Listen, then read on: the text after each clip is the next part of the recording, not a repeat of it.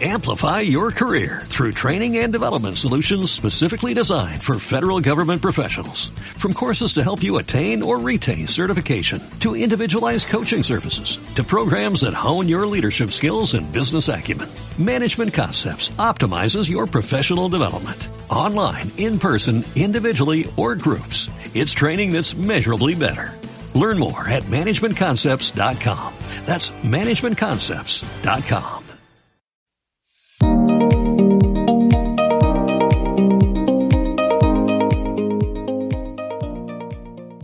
Hola a todos nuestros queridos oyentes, somos Anelisa Vargas, Jasmine Sánchez y Mara Estrada. Estás en Hablemos de Verdad, donde conversamos acerca de teología, cultura y la condición humana.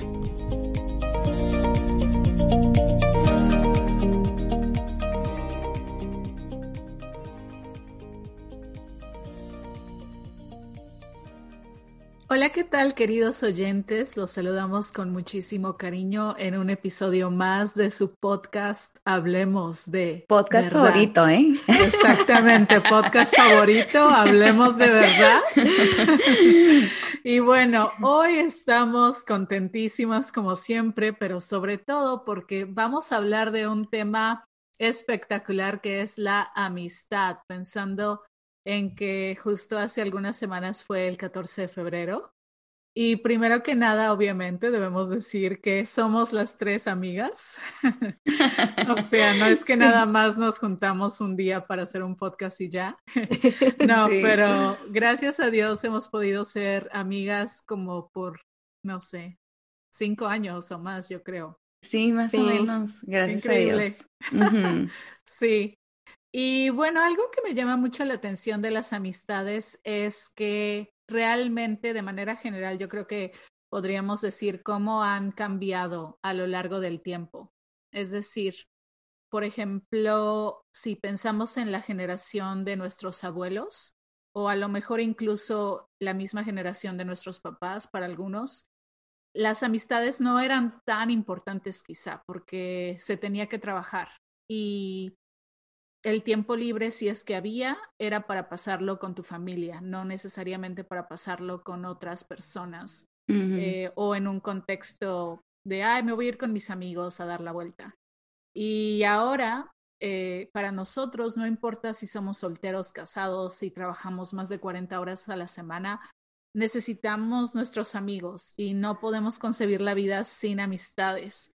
Y lo que sí es claro es que todos tenemos ese deseo de una amistad profunda y recíproca, aún las personas que dicen, no, yo no necesito amigos o no me interesa si tengo amigos o no, realmente todos tenemos como que ese deseo intrínseco de ser conocidos y de tener una amistad que sea así muy bonita. ¿Qué piensan? Sí, tiene razón, como que, no sé, como que antes era de que trabajo, casa y familia, ¿no? O sea, muy rutinario. Sí, y ahora como que la gente, por si entre las amigas, es de que miércolitos y se juntan todas las amigas los miércoles y, o de que los, este, los sobarones también, o sea, salen con sus amigos los viernes, los sábados, los fines de semana, sí. cualquier día. De que como puedas, pero haces tiempo. Exactamente, sí, es definitivamente una prioridad. Sí, y yo creo que ah, por ejemplo, con eso que decías ya, de que todos tenemos como este em, deseo de una amistad profunda y recíproca, es porque somos seres relacionales, o sea, nuestra capacidad humana de relacionarnos con otros, de hecho, es un reflejo de, de que estamos hechos a imagen y semejanza de Dios y como lo hemos dicho en, en episodios pasados, que Dios es Trinidad, que está en una relación constante de Padre, Hijo y Espíritu Santo, nosotros reflejamos ese aspecto de Dios al ser seres relacionales. Eh, y yo creo que amar y ser amados, conocer y ser conocidos, eh, es una de las características de nuestra identidad central como humanos. Creo que de verdad, o sea, las amistades, el amor, eh, ser amados y conocidos, como decía, el apego son tan, tan importantes en, en nuestra vida desde la formación del vientre, o sea, porque desde la pancita ya están relacionándose con su mamá y con su papá mm. por las voces, ¿no? Eh, y pues pienso que sí será un buen tema para los oyentes para que aprendamos a ser mejores amigos nosotros con nuestros amigos y relacionarnos mejor y aprender lo que él dice la Biblia acerca de, de las amistades. Claro. Mm. Y pues también hay que considerar que hay todo tipo de amistades, ¿verdad? Y cada quien puede definir este cómo es una excelente amistad. Pero el estándar perfecto de cómo debe comportarse un amigo lo podemos encontrar en Jesucristo mismo. O sea, su persona, su relación con los discípulos, su relación, por supuesto, con nosotros, nos muestra cómo debemos de ser amigos y cómo debemos de relacionarnos, ¿verdad? Entonces, Él es el estándar perfecto. Sí, lo que queremos hacer para el episodio de hoy es, queremos hablar acerca de cómo se observa una amistad saludable y también cómo se observa una amistad que no es saludable. Y después vamos a ver eh, en esos puntos también cómo es el ejemplo de Cristo en cuanto a amistad se refiere. Así que vamos a comenzar con esto de las amistades no saludables. Y nuestro primer punto aquí son las amistades posesivas. Definitivamente el, ser posesivo con un amigo o con una amiga no es una muestra de amor.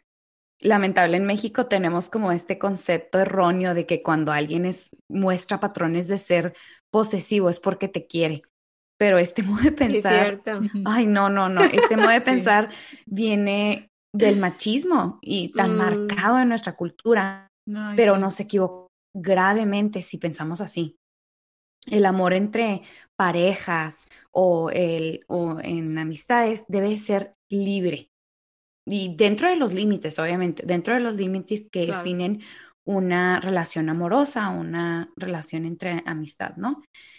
Pero eh, es exactamente lo mismo con nuestra relación con Dios. O sea, Dios no es posesivo con nosotros, ni controlador, ni manipulador. Al contrario, al momento en el que nosotros decidimos darle nuestra vida, entregarle nuestra vida, Él nos hizo libres de pecado, que nos ataba y nos controlaba, ¿verdad? Ahora, al, al momento de disfrutar de esta libertad en Cristo, pues Él y podamos, no, no quiere decir que podamos hacer lo que queramos, o sea, el, el ser libre no es como que, ay, puedo hacer lo que yo quiero, no, no, somos libres, pero dentro de los límites que definen una, nuestra relación con él. Entonces, es lo mismo con, con las amistades, ¿verdad? O sea, sí. perdón, este, lo que iba a decir rápido es que eh, entre, por decir, una, una amistad, entre una relación de, de entre amigos, es es libre, pero tampoco le vas a hacer lo que quieras a esa persona por ser libre, no, o sea, no, no va. Porque también tienes que respetar como lo que decías, los límites de esa persona. Que, Exacto. Que es otro punto que queremos tomar también, tocar también de, de los límites, pero sí, sí, es cierto. Y creo que también hay amistades donde nos sentimos más como una propiedad que como mm. un amigo, ¿no? Eh, Ay, no donde, donde hay, o sea, no sé, he escuchado como que amigos de que no les puedes ni contar qué hiciste con, con otro amigo o, o, o a lo mejor te están preguntando de que, ¿qué estás haciendo? ¿Dónde estás? O tal vez quejándose de que no les has llamado. Cuando eso me da un poquito de risa porque una, una relación es bidireccional, o sea, si te, si te dicen por qué no me has llamado, es como que, bueno, hay dos direcciones, tú también pudiste haberme que tú también tienes teléfono. Así es, saber que no tienes manos. sí, y me pongo a pensar lo que puede, o sea, ¿por qué una persona se vuelve posesiva? Yo pienso mm. que hay muchas cosas que pasan detrás de ese, de ese, ¿cómo se dice? Como de esa cualidad, no es de ese patrón. De ese patrón, ajá. Sí es. Pienso que puede ser, o sea, que sea control, con un problema de control, que sea miedo, miedo, por ejemplo, a estar solo. Puede ser codependencia, que ya sería un patrón mm, eh, no saludable, o sea, algo ya de personalidad. Eh, algún trauma, alguna inseguridad, egoísmo, y bueno, puede ser una lista muy larga, pero por ejemplo, si hay codependencia, entonces em, se va a ver como que una preocupación constante por la otra persona o, o se vuelve como su guardián protegiéndole de todo, entonces por eso le está mandando mensajes de que, oye, ¿estás bien? ¿Qué onda? ¿Cómo has estado? Bla, bla. Que se puede ver, como decías, Anelisa, de que como un buen amigo, pero no, no, o sea. Como que te quiere. Ajá, pero, realmente, hay codependencia, ajá. Mm. Eh, y luego, por ejemplo, si hubo algún trauma y, y esta persona está actuando posesiva por un trauma, porque a lo mejor vivió una experiencia donde sufrió rechazo o sufrió abandono o no sé, alguna experiencia donde hubo emociones muy abrumadoras, que eso se le llamaría trauma. Entonces tiene miedo de revivirlas y esta persona podría estarse relacionando de forma posesiva y usa ser posesivo como un como una protección de que no vuelva a pasarle esto. Ah, sí. Sí, qué interesante esto que dices, Mara, porque, bueno, debemos también, yo creo que, saber que quizá las personas que están siendo posesivas no lo están haciendo de manera consciente o no es su intención hacernos daño. Como tú decías, puede ser que haya eh, patrones establecidos o problemas con la codependencia y, o inseguridad, pero aún así, pues no son cosas que sean saludables para una amistad, obviamente. Y yo creo que esto que ustedes están diciendo, Maran Elisa, es muy bueno porque nos, no sé, nos hace, a mí me hace pensar, eh, no solamente si tengo yo amistades así en mi vida, sino más bien también, ¿acaso alguna vez quizá yo he sido así? en momentos en mi vida a lo mejor yo he sido la persona tóxica o la persona absorbente. Y algo igual importante dentro de este punto ya eh, hablamos un poco acerca de cuál es la razón o algunas de las razones por las cuales sucede esto de amistades posesivas, pero eh, algunas características también que observamos en este tipo de amistades es que la persona posesiva puede, por ejemplo, abusar emocionalmente de los demás. Es muy común que suceda el aprovecharse de la confianza, criticar incluso a las amistades de la otra persona, porque quiero que esa, que mi amiga deje de hablar a sus amistades y solo esté conmigo, así que voy a criticar a sus amigas o amigos.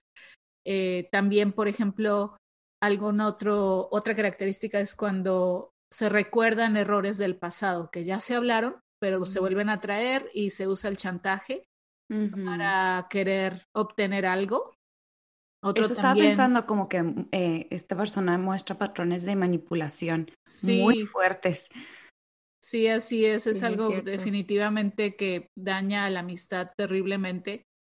Eh, otro también es no asumir las responsabilidades de sus actos. Eh, y ponerlas en la otra persona, ¿no? Exactamente. No, fue tu culpa. Fue tu culpa y yo nada que ver, yo solo quiero estar contigo. sí. Este, pero otro punto también, eh, o una característica muy, muy fuerte en esto de las amistades posesivas son, es la envidia. Y es un punto gravísimo porque incluso vemos aquí en la palabra de Dios hay un proverbio, en el proverbio 14:30 que dice, el corazón apacible es vida de la carne, más la envidia es carcoma de los huesos. O sea, mm. la envidia es algo que, como decimos en, hay una frase que seguramente la han escuchado en México que dice, la envidia te corroe. sí, de hecho hay una canción, ¿no? No sé, me imagino que sí. Paulina Rubio. Ay, ¿Ah, sí? Eso no lo he oído, pero bueno.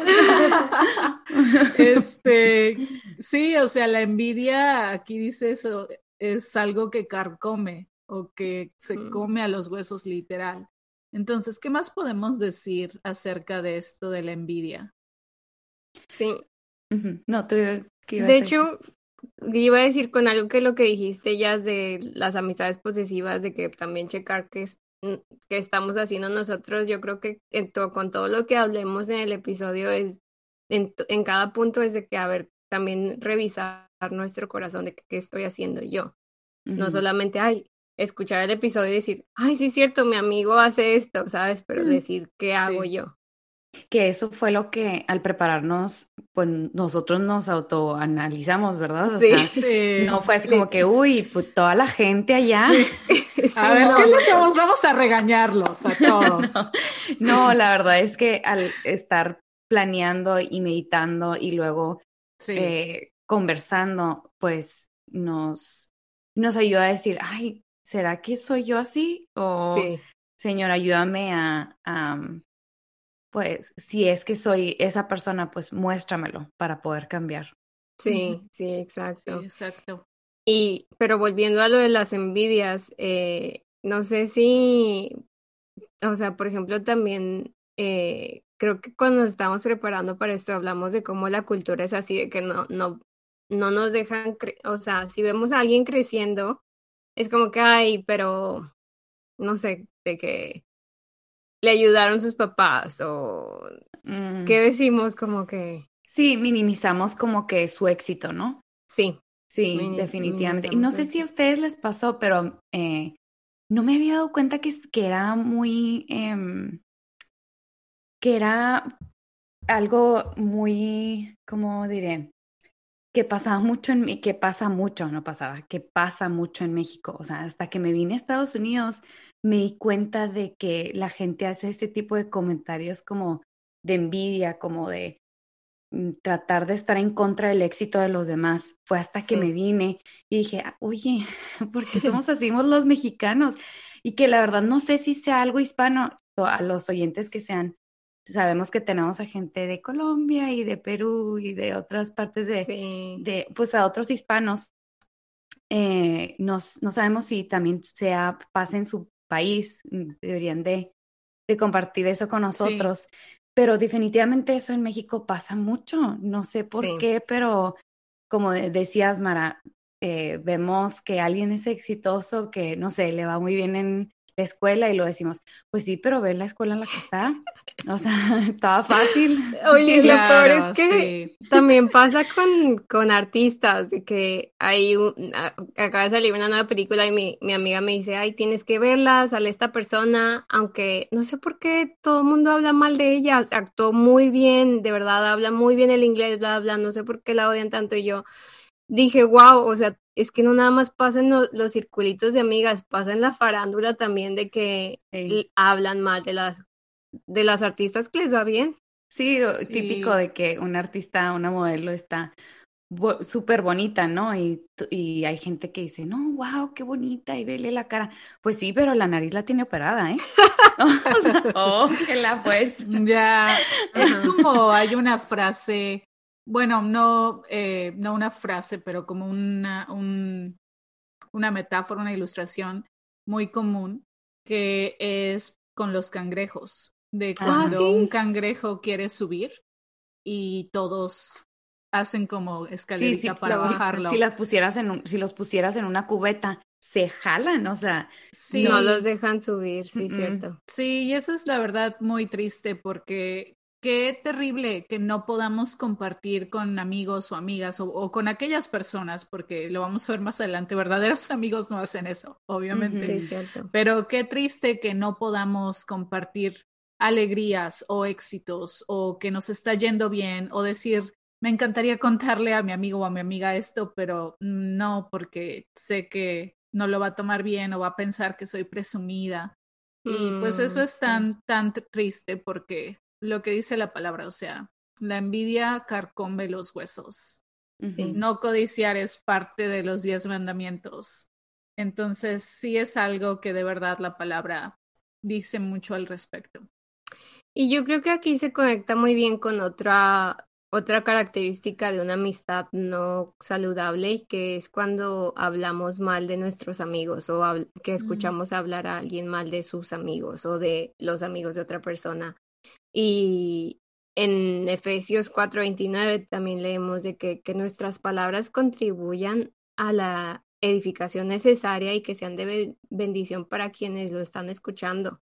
O sea, por ejemplo, todos los ejemplos que decíamos ahorita, estamos hablando mal de otras personas, estamos hablando mal de, o sea, puede que estemos hablando mal de amigos o que escuchemos a otros hablar mal de amigos y nos podemos hacer varias preguntas antes de hablar, que, que creo que estas preguntas las, las saqué como ideas del, del versículo Filipenses 4.8 que dice, por último, hermanos, consideren bien todo lo verdadero, todo lo respetable, todo lo justo, todo lo puro, todo lo amable, todo lo digno de admiración, en fin, todo lo que sea excelente o merezca elogio.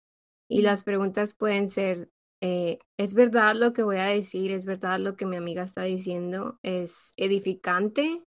Em, ¿Honra y respeta a esta persona? ¿Estoy siendo una amiga leal al decir esto? Eh, lo estoy diciendo porque estoy enojada o herida por algo que hizo mi amiga y no me animo a hablarlo con mi amiga y pues es más fácil hablar mal de ella o desahogarme con otros porque me molestó algo que dijo y no quiero decírselo, como que hablarlo con ella. O lo estoy diciendo porque quiero verme mejor que ella o él. O, y, y por último, ¿cómo me sentiría yo si alguien dijera lo que voy a decir? sí. Y también hay que recordar que cuando hablamos mal de alguien, no dice más de esa persona, sino habla más de ti que de esa persona. O sea, lo que hay en tu corazón, ¿no? Sí. Entonces siempre hay que cuidar eso de que eh, lo que hay en nuestro corazón es bien importante y de ahí lo que expresamos es como consecuencia, ¿no? Pero eso lo que dijiste, Mara, de la, de la lealtad, me hace pensar en la, la fidelidad. La fidelidad, fidelidad es una cualidad básica en una amistad. Y se puede mostrar obviamente de diferentes maneras, pero una muy importante es ser un amigo fiel cuando tu amigo no está presente. A mm. veces uno puede ser excelente amigo, ¿no? Solo, pero cuando está esa persona ahí. Pero el ser fiel debe ser a todo momento. Esto es no hablar a sus espaldas o participar en conversaciones donde están criticando a tu amigo, ni el solo hecho de escuchar, ya que aunque solo escuchemos como que estén por decir criticando a tu amigo, pues también es, es una forma de participar.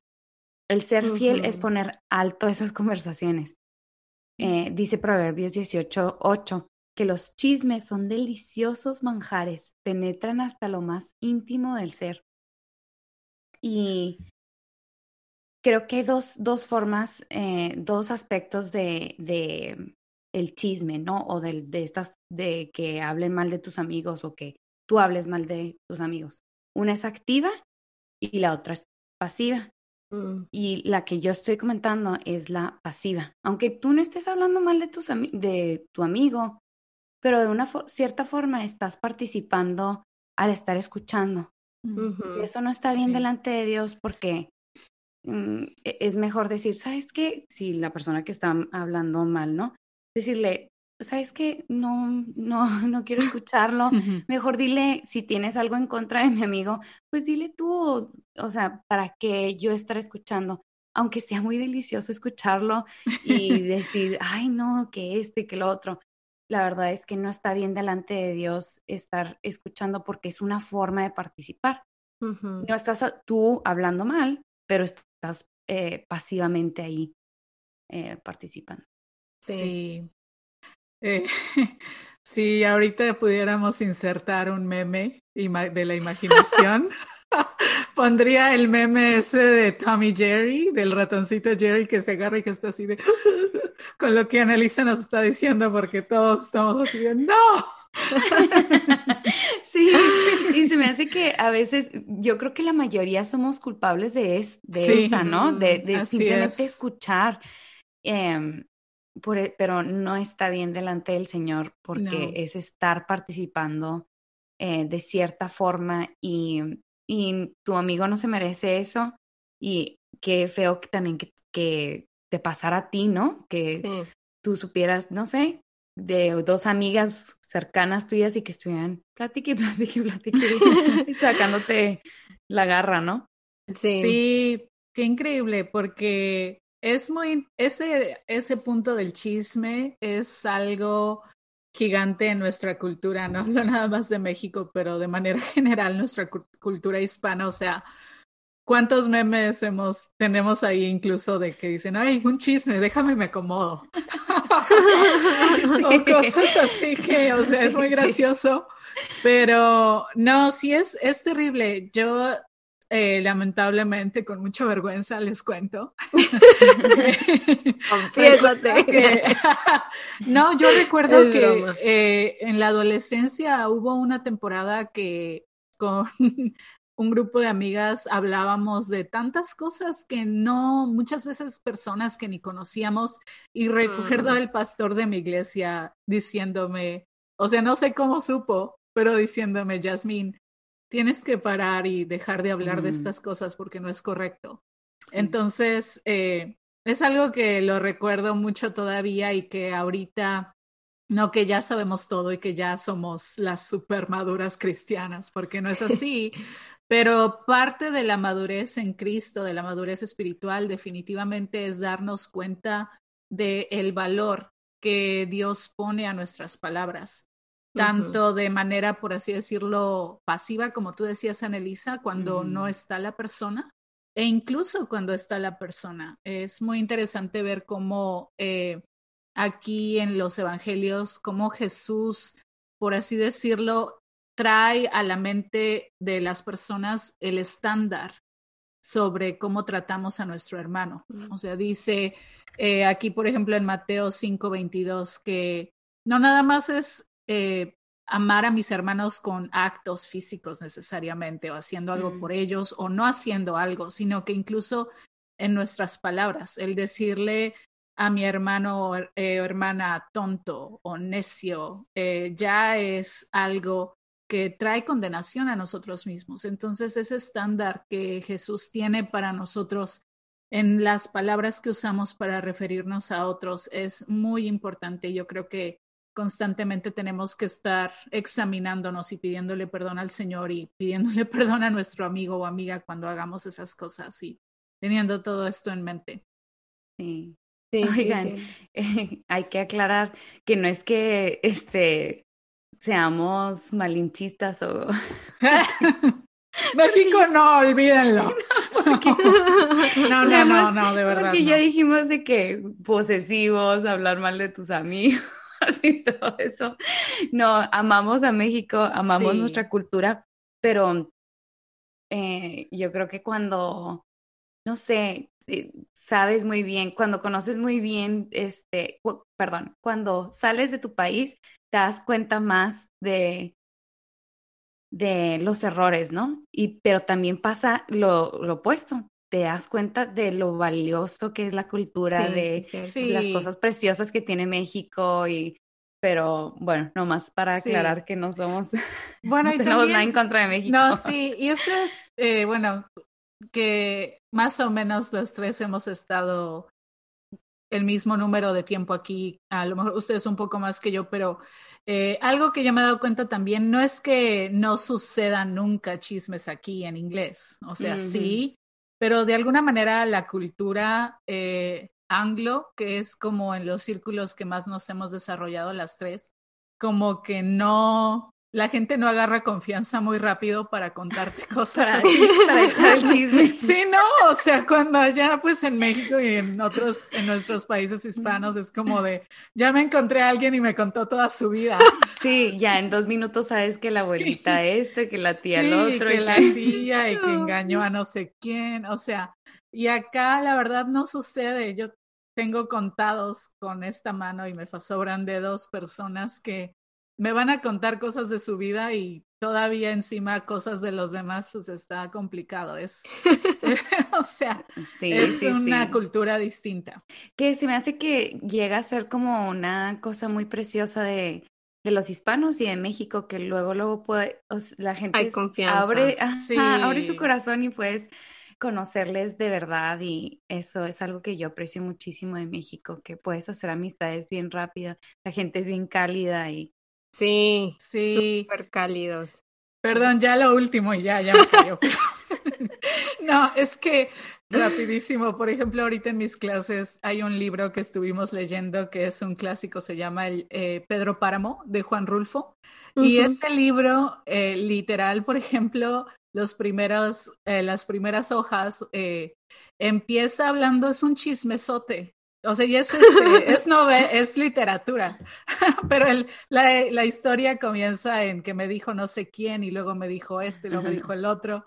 Entonces es como muy interesante esa parte de nuestra idiosincrasia, no sé. Sí, sí. Pero bueno, adelante Mara, por favor.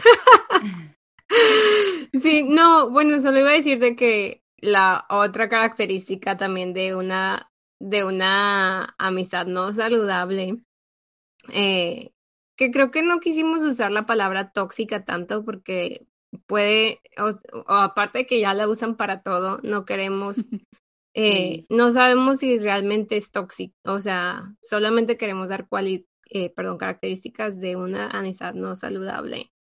Eh, pero bueno, una, yo creo que también en una amistad no saludable es cuando no hay respeto por tus límites eh, y en una relación saludable se nota la diferencia porque hay límites personales. Pero, a ver, para poder eh, hablar de los límites, tal vez sería bueno primero, primero definir qué son los límites, que como lo dice el doctor Henry Cloud, que es un psicólogo experto en los límites, eh, dice que son como una línea de propiedad, de propiedad, así como la, las vallas de tu casa o las paredes de tu casa eh, definen dónde termina tu casa y dónde empieza la del vecino.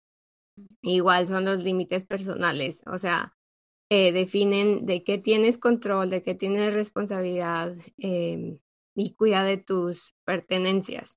Entonces, em, igual pasa con los límites personales. Estos cuidan de tu corazón, de tu alma, de tu mente y entonces pienso pues que deben de ser muy importantes, ¿no?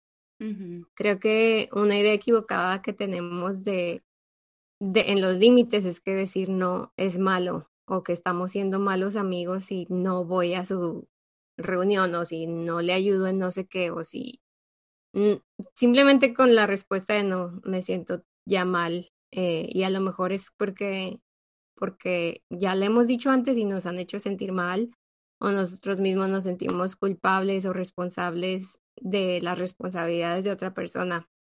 Y en una relación dañina, cuando no hay respeto por tus noes y por tus síes, eh, entonces ya se le puede decir una relación dañina y tenemos que recordar que cada vez que decimos que sí a algo, le estamos diciendo que no a otra cosa.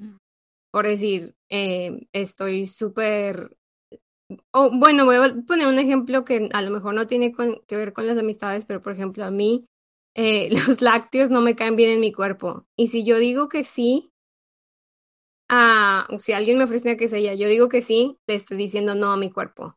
O sea, así de simple. Si digo sí a algo, le digo no a algo, a otra cosa. Y si digo no a, a algo, le estoy diciendo que sí a otra cosa. Pero bueno, lo estamos haciendo eh, tenemos que verificar nuestras respuestas, nuestros sí, nuestros nos.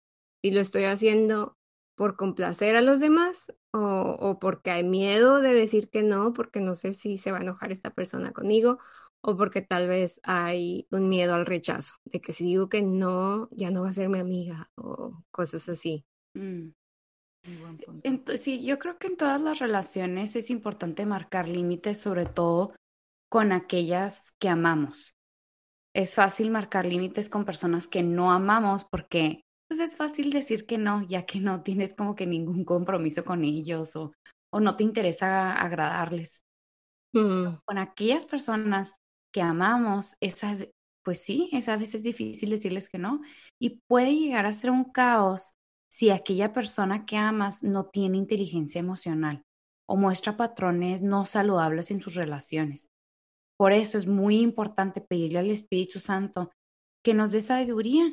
La Biblia dice en Santiago 1.5 que si a alguno de ustedes les falta sabiduría, pídasela a Dios y Él se las dará, pues eh, Dios da a todos generosamente sin menospreciar a, nadie. Esta es una hermosa promesa que tenemos eh, en el Señor que si nos falta sabiduría y se la pedimos, no la va a dar. Tenemos la certeza de mm. que nos va a dar la sabiduría para enfrentar esa situación, para marcar los límites, ¿no? Sí, cierto. Sí, muy bueno esto que dices, Anelisa.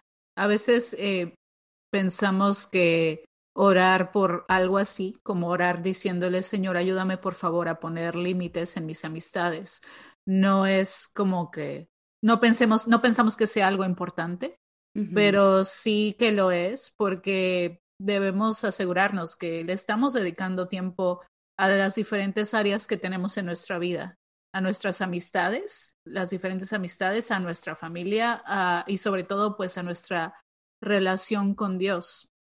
Eh, sobre esto, se me hace también muy bueno como, por ejemplo, pensando en Éxodo 20, donde vemos los diez mandamientos, como el Señor cuando le da esta ley a Moisés es tan claro, no nada más en las cosas que quiere que haga el pueblo de Israel, sino el orden.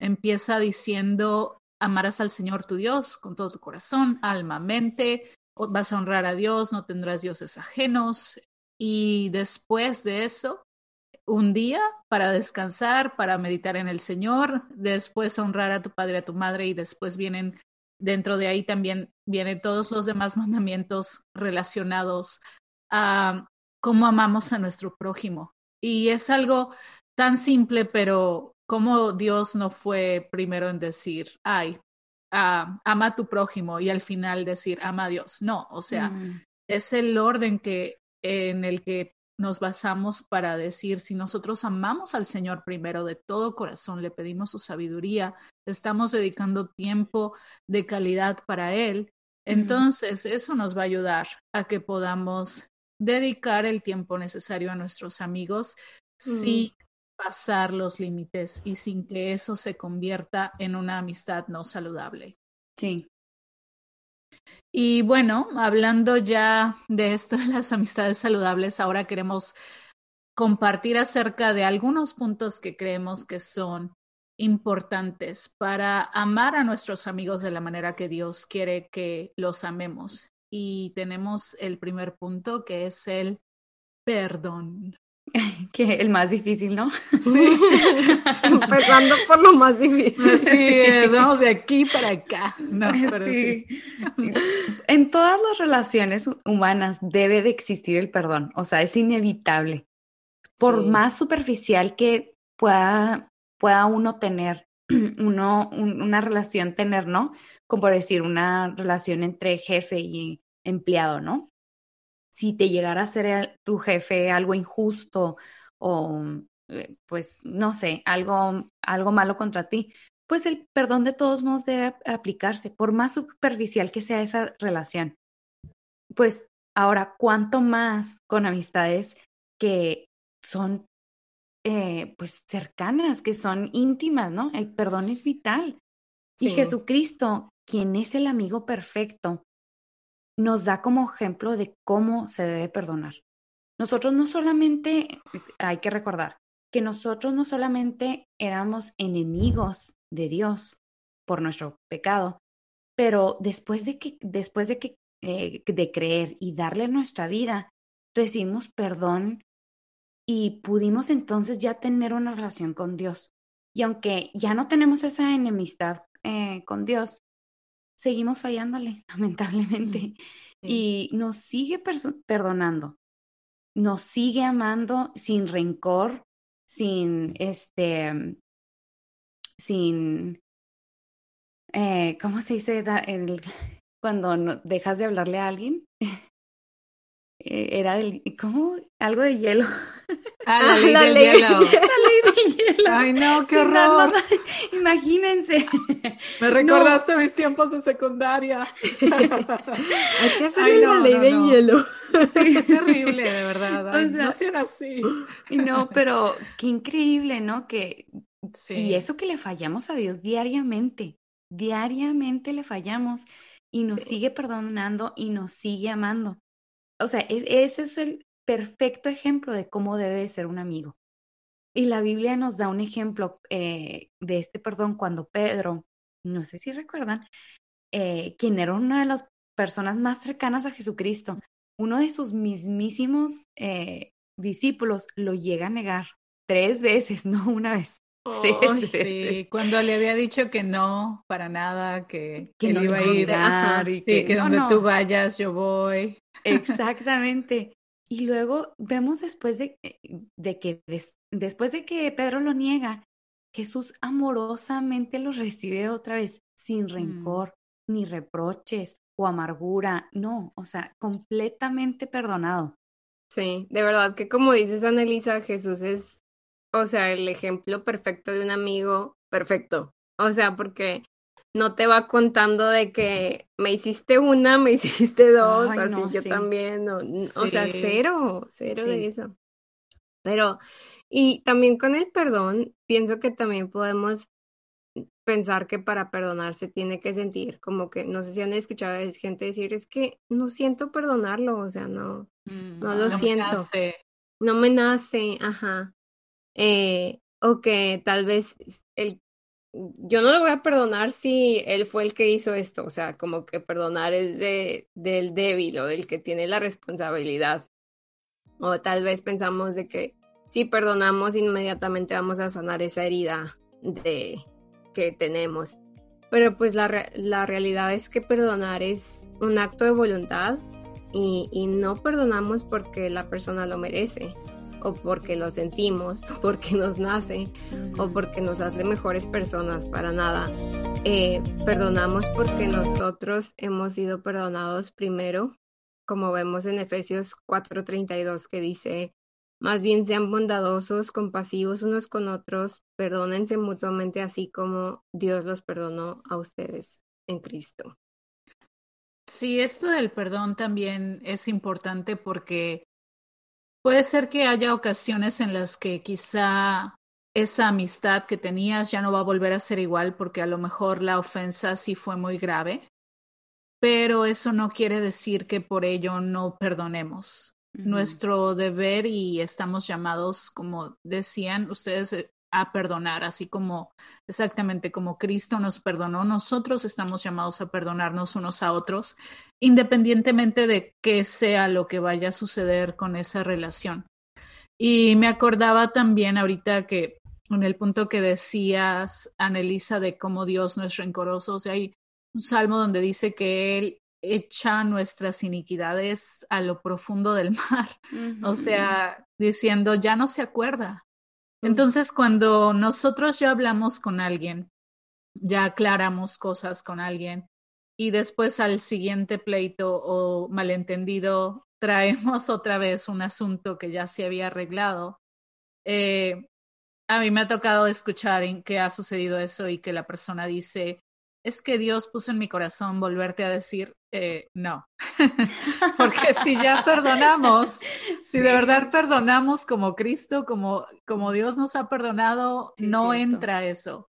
O sea, estamos, tenemos que de verdad perdonar y comenzar de cero o independientemente si seguirá la amistad o no, pero sí perdonar para que de esa manera también nosotros no estemos cargando con eso, porque la falta de perdón es como casi lo mismo que sucede cuando estamos con ese pecado, que nos lastima, nos estorba, no nos deja continuar creciendo en nuestra vida espiritual.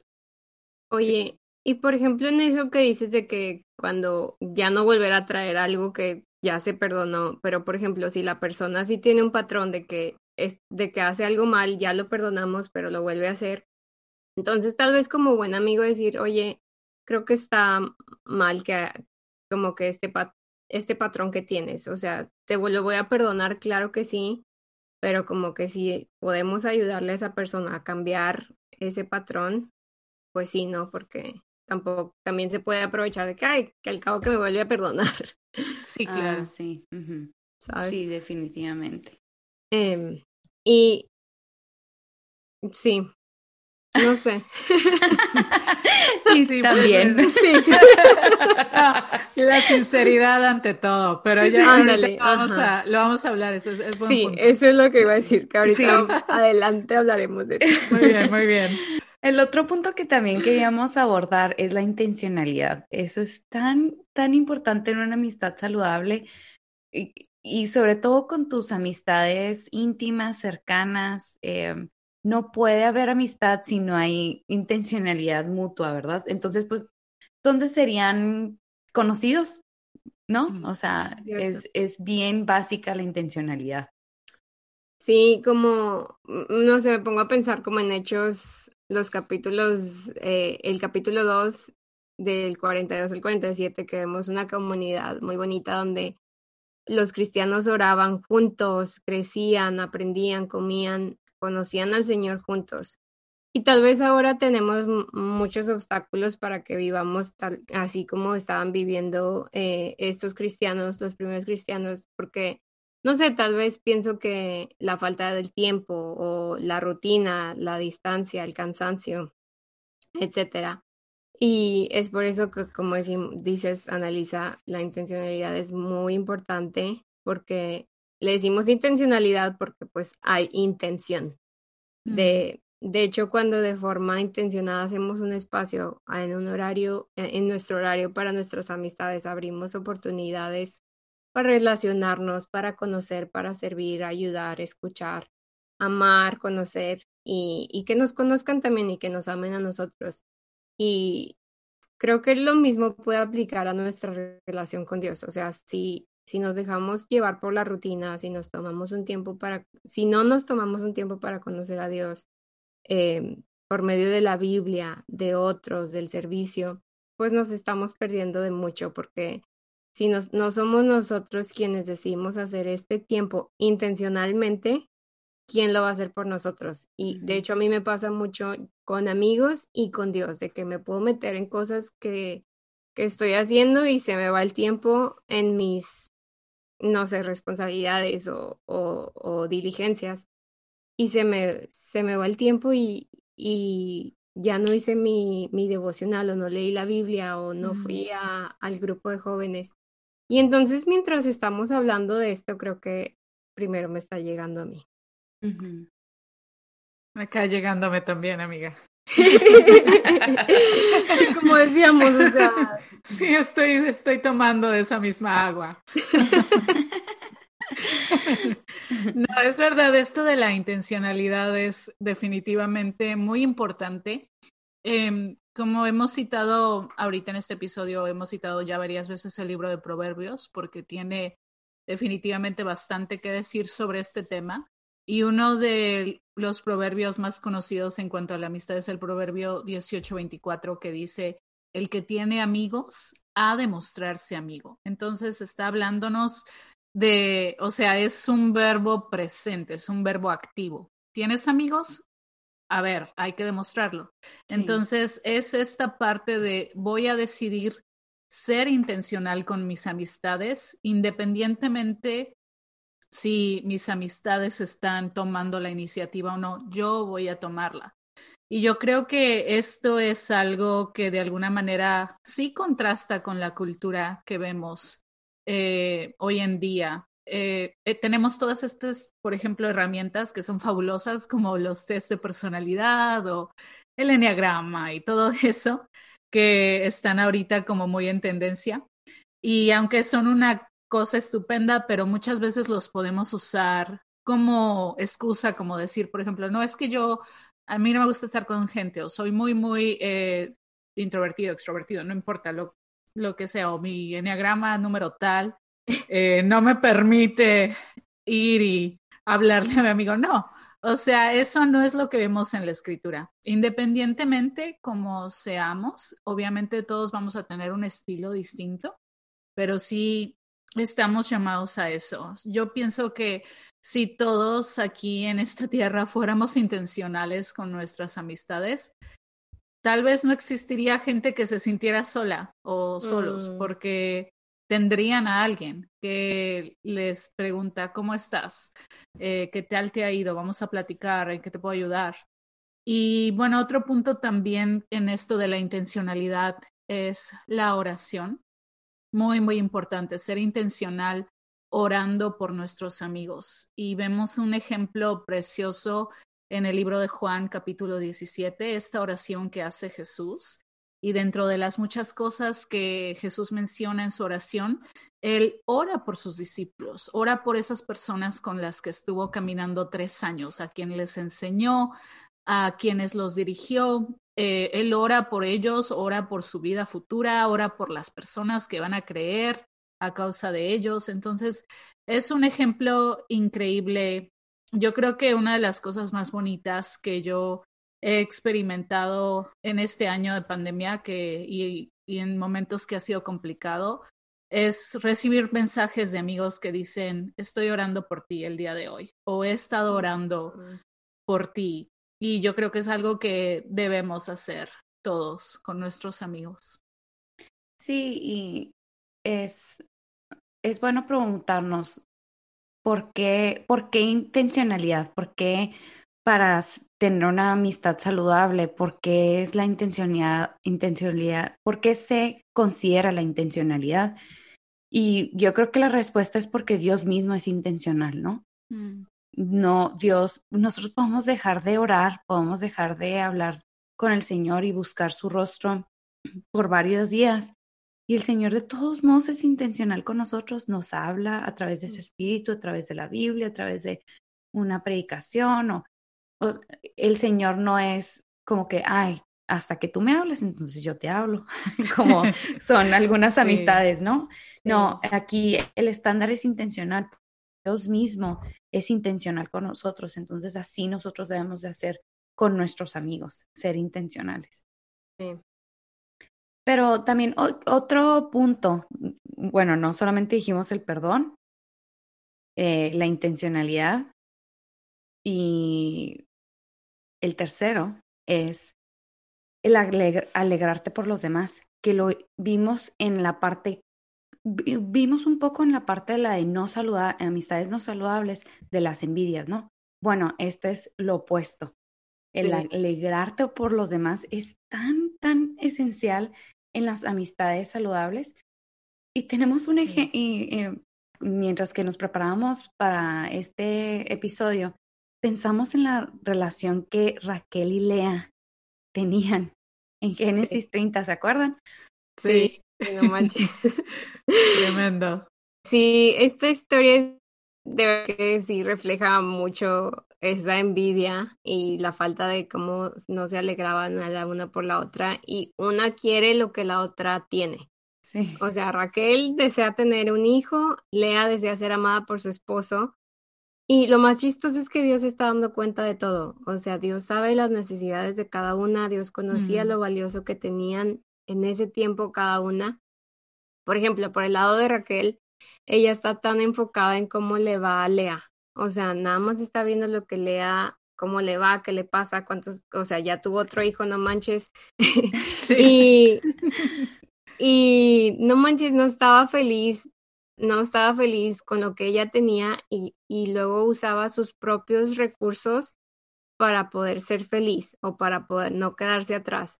O sea, literalmente usó a su esposo y a Vilja, su criada, como herramientas para llegar a su meta. O sea, también vemos ahí egoísmo, ¿no? De que mi meta y voy a usar a estas personas para llegar a mi meta. Y todo mm. lo contrario, eh, perdón, Lea, Lea estaba apostando por algo tan bonito que estaba teniendo hijos y, y Raquel no se alegraba por su, por su hermana, o sea, lo, totalmente lo opuesto. Y después vemos que Dios escuchó a Raquel, que Dios se acuerda de ella y le quitó su esterilidad, o sea que, no sé, pienso que Dios tenía un tiempo para Raquel. Mm. Y, y como hablábamos al principio acerca de las envidias, en esta historia vemos mucha envidia de parte de Raquel. Nos ha dado cuenta de lo que ella tenía en ese momento y si nos diéramos cuenta de lo que sí tenemos, de todas las bendiciones que Dios nos ha dado y las que no también, eh, y como cada quien tiene una historia diferente, podríamos, yo creo que eso nos ayudaría a alegrarnos por los demás. Me pongo a pensar en la historia otra vez de Raquel y Lea, que si, si Raquel se hubiera dado cuenta de lo que tenía, si hubiera disfrutado lo que tenía, que tenía el amor de su esposo, tal vez hubiera podido, se hubiera podido alegrar por, por su hermana Lea. Y tener una relación bonita con sus sobrinos y con ella, no sé. Claro. E- Es fácil alegrarte por los demás cuando a ti también te va muy bien o cuando tú también estás recibiendo la misma bendición, ¿no?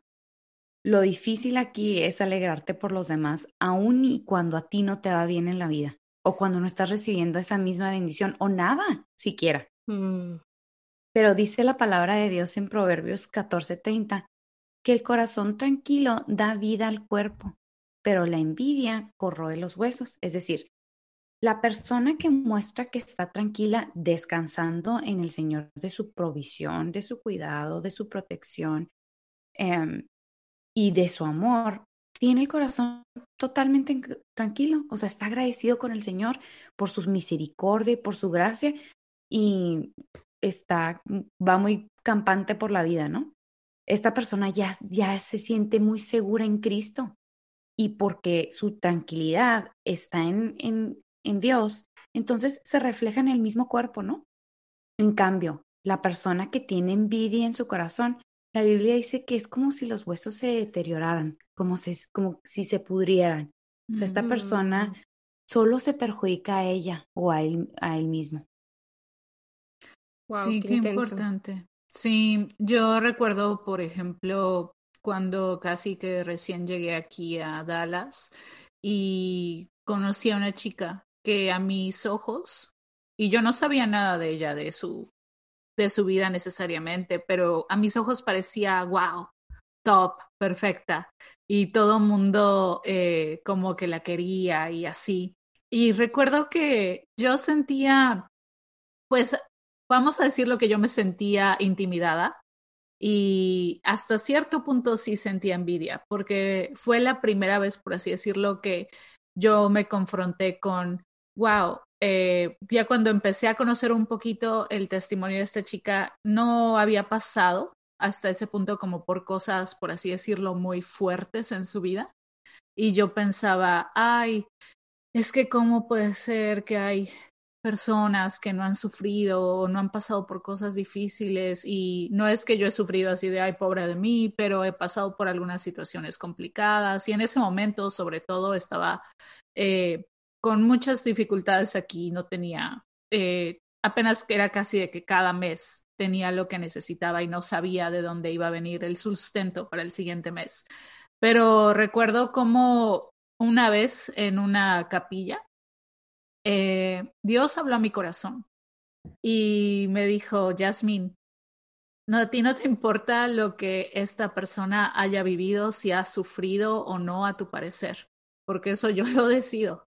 O sea, Dios me mostró su soberanía en que Dios decide lo que le da a cada quien. Y Sí. no es nuestra responsabilidad o no es un, una métrica que debemos usar para ver nuestras propias vidas, porque Mm. Dios tiene planes diferentes para cada quien.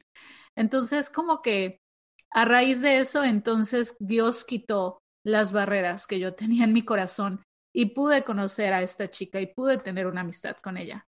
Entonces, eso es algo que desde ese momento le pido al Señor cuando, cuando me siento a veces así, con diferentes personas, intimidada, por así decirlo, o con envidia, es lo que recuerdo mucho de cómo el Señor eh, es soberanamente, Él es soberano, Él tiene planes para cada quien y distintos, y está bien. Y la Biblia Sí. misma nos enseña, por ejemplo, en Romanos 12, eh, que Romanos 12, 15, que dice, alégrense con los que se alegran, lloren con los que lloran. O sea, somos al final del día, somos hermanos, somos hermanas eh, en Cristo, si son realmente nuestros amigos, nuestras amigas. eh, es importante que nosotros nos alegremos con ellos y Sí. que los veamos como, wow, me encanta esto que estás pasando, te, yo estoy contigo. Algo muy personal que espero que ayude, pero por ejemplo, con mis amigas preciosísimas, Mara, Anelisa. pero yo recuerdo que sus bodas fue para mí como algo tan, tan feliz porque a pesar de que yo en esos puntos estaba pasando momentos sentimentales que no eran muy, muy buenos, en, en mí estaba yo batallando mucho con mi soltería y otras cosas, pero Dios me dio un corazón muy alegre y disfruté sus bodas increíblemente. sin mm. importar que yo este, estaba pasando por momentos complicados en mi soltería. Entonces, eso es algo que yo lo recuerdo mucho siempre que, que viene, que la envidia quiere venir a mi corazón y que no me permite alegrarme y que viene el enemigo a decirme, ay no, pero ¿cómo te alegras? Entonces, es algo que definitivamente es importante eh, que nosotros siempre tengamos presente. El Señor tiene tiempos para cada quien y sus tiempos son perfectos y nuestro deber es alegrarse porque al final eso nos va a traer gozo también. Y eso que dices de la, de la soberanía se me hace tan, tan importante de decir, el Señor es soberano de todas las cosas y igual y ahorita no me está bendiciendo de la forma en la que yo quiero, pero está bendiciendo a mi amiga. Bueno, pero Dios está en control, ¿verdad? Dios sí. controla todo y sostiene absolutamente todo. Y luego no solamente es soberano, pero también es bueno. O sea, el Señor es bueno conmigo y con mi amiga. Igual y no, no estoy viendo los resultados que quiero o no están, o los planes que yo tenía no se están, em, no están pasando, pero el Señor sigue siendo bueno conmigo y es bueno con mi amiga. Entonces, eso siento que es bien importante y van de la mano y por eso confiando en el Señor y, y, descansando en que en su soberanía y en su bondad, entonces nos podemos alegrar por nuestros amigos, ¿verdad? De decir, el Señor es bueno con ella, con ellos o con ellas, o, y es bueno conmigo. Me encantó también eso porque lo que dijeron las dos, porque se me hace tan bonito como Dios es personal con nosotros, tan personal y por ejemplo, como decías, Jazz, o sea, la vida de los demás y como le está yendo a los demás no es la métrica para medir nuestra, o sea, como Dios nos bendice, porque Dios es tan personal y sabe lo que cada quien eh, necesita. Y, o sea, no, no es la métrica para nada. Qué bueno, me gustó mucho eso. Sí, ahora sí que, como dice la frase millennial, you be you. no, pero no siempre aplica, pero, en, este, este, caso, sí. sí. Tú sé tú, sé feliz con lo que el Señor te ha dado porque y alégrate por tus amigos y amigas, porque eso es algo muy, muy bonito. Y bueno, otro punto importante es la honestidad en las amistades. La honestidad es una de las cualidades también más valiosas que uno, que uno pueda tener una, en una amistad. Sin honestidad es difícil que una amistad pueda prosperar. La honestidad mm. tiene muchas maneras de, de manifestarse en una amistad eh, puede ser desde lo más simple hasta lo más complicado, pero la honestidad va de la mano con la vulnerabilidad. Si no mm, puedes ser vulnerable con tu amigo, entonces esa amistad siempre va a estar en la etapa superficial. Y hay varios tipos de relaciones, o sea, están los conocidos, los amigos casuales, los amigos cercanos y los amigos íntimos. Y realmente hay pocas personas que entran en los amigos que, que tú puedas decir, estos son mis amigos íntimos, donde tú puedas ser como honesto, sin, normalmente en esas, con esas amistades que son íntimas, normalmente no eres malentendido porque conocen tu corazón y saben, mm. eh, te conocen y, y, y, ellos pueden también ser vulnerables contigo y tú con ellos, o sea, es recíproco. Sí. Oye, perdón, solo voy a decir de que en una en una clase del seminario, me acuerdo mucho que creo que ustedes también la tomaron con Dr. Barnes, que siempre usa un cono. Eh, y así como decías, Anelisa, de los, los amigos superficiales y luego se van más a, a como hasta abajo es lo íntimo. Eh, no sé cómo les dijiste de que, ah, casuales, cercanos, íntimos. Y así como va el cono haciéndose más delgadito al, al final, así también es la cantidad de amigos íntimos que tenemos y así también es la cantidad de amigos superficiales que tenemos. O sea, como que se van. Sí, es una buena ilustración. Sí, así es. Y en esta parte de hablar con honestidad, otra de las cosas eh, que vale mucho la pena que pensemos es la importancia de rendir cuentas cómo, en lo que decía Annelise hace rato, o sea, cómo podemos nosotros ser honestos con nuestros amigos, pero también tener amigos que sean honestos con nosotros. Y sí. Exactamente. Y aquí hay un texto muy, muy bueno en Hebreos 3:13 que dice, antes exhortaos los unos a los otros cada día, en tanto que se dice hoy, para que ninguno de ustedes se endurezca por el engaño del pecado. Y este texto aquí es tan, tan importante porque nos está hablando de que hay que hacerlo diariamente. La exhortación, podríamos decirlo, que es cuando le estamos diciendo a otra persona esas partes de su vida en las que no va por buen camino y que hay que cambiar. Entonces, se me hace muy interesante cómo lo dice que lo hagamos hoy, o sea, en el presente, mm. cada día. ¿Por qué? Porque si no, nos dice aquí, se endurece por causa del pecado. O sea, el pecado, cuando yo estoy mal, aún, cuando yo estoy en pecado, aún si mi pecado es algo que me afecta a mí, por así decirlo, de que no estoy pecando contra alguien, pero a lo mejor estoy eh, en un pecado sexual, en un pecado de alcoholismo, en una cuestión así, que le estoy haciendo daño a mi cuerpo. Ese pecado me va eventualmente a separar de mis amigos y va a hacer mi corazón más duro cada día si no eh, trabajo en eso y si no tengo a nadie que me hable con la verdad, aunque sea duro, y me diga, estás mal, necesitas arrepentirte, te lo digo con amor porque sé que el Señor te perdona. Entonces, realmente es algo que es muy importante, debemos pedirle al Señor que nos dé sabiduría para encontrar, aunque sea un amigo, con quien podamos tener ese nivel de honestidad y con quien podamos también nosotros ser honestos y estar constantemente rindiendo cuentas para que de esa forma nosotros podamos crecer en nuestra relación con Dios y en nuestra madurez con el Señor y también en amistad el uno con el otro. Sí, sí es cierto. De hecho, me pongo a pensar como cuando vas manejando en los carros siempre hay un punto ciego y, mm. eh, aunque, aunque tenemos los espejos siempre hay un punto ciego, ¿no? Sí. Eh, y pienso que igual en nuestras vidas siempre necesitamos una perspectiva diferente que a lo mejor algo que no nos estamos dando cuenta, que alguien, un amigo, que haya esa vulnerabilidad que nos diga, oye, estás haciendo algo mal.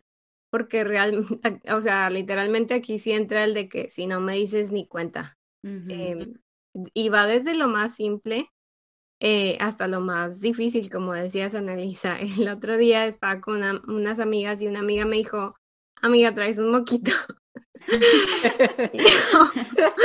Obviamente me dio mucha pena, pero se agradece mucho que te Oye, qué linda amiga, porque a veces puedes estar literal todo el día con algo de que... En el frijolazo ahí. Y nadie te dice nada y tú sí que... Y da más pena cuando te das cuenta y dices, traje esto todo el tiempo y nadie me dijo nada. Exacto. o sea, y luego ahora imagínate en lo más serio de que, no sé, estás haciendo algo mal también ahí entra de que, amiga, creo que no está bien que, hasta, por ejemplo, creo que no está bien que estés hablando mal de bla, bla, bla, porque no vas y lo hablas con ella. Em, porque pues para eso está la comunidad, porque creo que también hay forma de decir las cosas con amabilidad, con empatía, con asertividad y con sabiduría, que como lo decías, Annalisa, que la Biblia dice que, que lo pidamos, o sea, de verdad, eh, es una de las cosas que dice que eso lo, podemos pedir y Dios nos lo va a dar.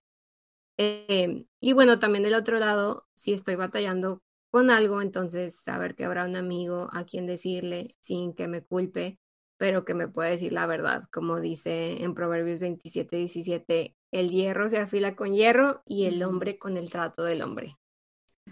Sí, este texto me acuerdo a un amigo que me decía, no dice la mantequilla se pega con la mantequilla. o sea, el hierro, o sea, es, no sé, un metal así tan duro que se oye como eh", y que duele, pero al final del día el resultado es increíble, o sea, el hierro termina siendo usado para lo que es. Y en este caso, nuestras relaciones uno con el otro eh, van a poder crecer y vamos a poder nosotros también crecer espiritualmente. Y bueno, ya hemos hablado mucho, lo sabemos, pero todas estas cosas son tan importantes porque eh, es tan, tan bonito decirle a alguien, ay, amigo, amiga, y jiji, jaja, pero hay que también ponernos a pensar realmente lo que conlleva ser amigos. Así que eh, damos muchas gracias a Dios que hemos podido estar hablando de estas cosas con ustedes. Y como conclusión, queremos ahora mencionar el punto clave. ¿Qué significa amar a nuestros amigos? Sí, yo creo que así como hace ratito nos decía Elisa varias veces de cómo Jesús es el ejemplo perfecto de un buen amigo, vemos su amor tan, tan grande por nosotros y de hecho en Romanos 5.8 dice, Dios demuestra su amor, su propio amor por nosotros en esto, que cuando aún éramos pecadores, Cristo murió por nosotros. O sea, no lo hizo porque éramos dignos, para nada, sino que porque hay un amor hacia nosotros. Él nos ama en todo tiempo, aun cuando lo decepcionamos, su amor hacia nosotros no cambia. Porque no es un amor con condiciones de que si te portas bien, te amo y si no, no. Claro que vamos a pasar por, por disciplina si nos portamos mal y, y por consecuencias, porque pues no tomamos buenas decisiones. Pero aún su disciplina es por amor, o sea, porque Él nos ama. Entonces nos va a dar una disciplina para que, para que aprendamos y nos moldeemos a su, a, a cómo es Él. Mm. Sí, el amor debe de ser la base, o es, no debe, es la base de una amistad y de ahí mana todo lo demás, ¿no? O sea, si amas bien, entonces eres honesto, eres fiel, eres generoso, eres intencional y perdonas cuando amamos como Cristo nos ama, entonces no hay lugar para las envidias, el rencor, el rechazo o las mentiras. Y como decíamos ahorita, o sea, Jesús es el perfecto ejemplo del amigo perfecto que dio todo por nosotros y que de, de ese amor entonces nos, nosotros podemos aprender cómo ser un buen amigo que es honesto, que es fiel, que es leal, que es intencional. Eh, entonces, realmente... Cuando lo vemos a él.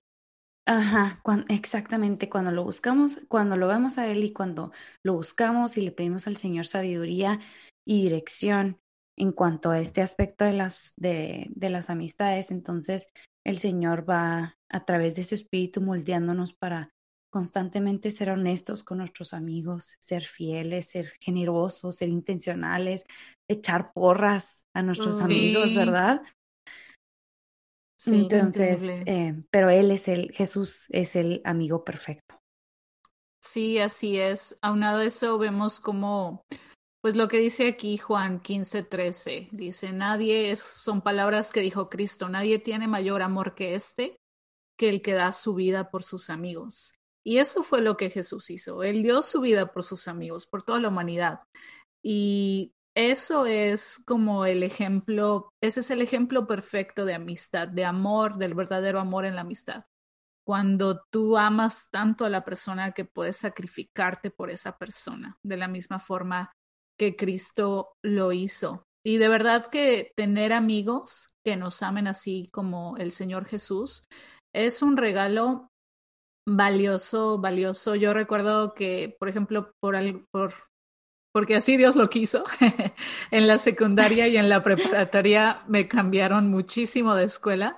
Yo creo que fui como a siete escuelas en seis años. Wow. Entonces, me costó mucho trabajo hacer amigos en la escuela y no tenía amigos, de verdad, nada más que tal vez uno o dos, pero nunca amigos con los que yo estuve desde, no sé, primero de secu hasta.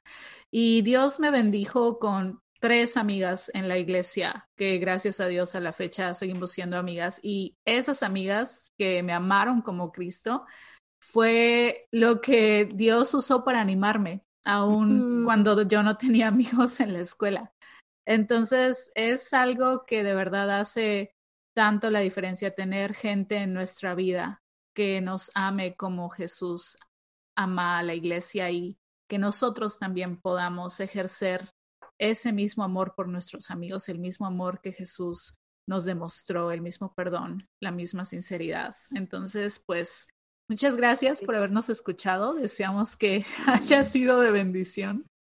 ¿Algo más que queramos agregar? Quería solamente tomarme, ya, ya nos extendimos mucho, ¿verdad? Pero dale, dale. Yo solo quería agradecer a las personas que nos han seguido, que siguen los, episodios y nos escuchan y lo comparten y nos comentan. De verdad que muchas gracias por, por su apoyo y, y, los ánimos, nos, no, nos es de ánimo, la verdad. Y los invitamos a que lo sigan compartiendo a personas que piensen que es, va a ser de bendición. Sí. Sí, definitivamente. Así pues que síganos, síganos en nuestras redes sociales. Estamos en Facebook, Hablemos de Verdad Podcast. En Instagram también igual Hablemos de Verdad Podcast. Y no solamente nos pueden escuchar en, en YouTube, pero en Spotify, en iVoox, en Apple Podcast. Así que estamos por todos lados. Así es. Sí. bueno, las quiero mucho, amigas. Igual, igual. Es en serio. Nos vemos hasta la próxima.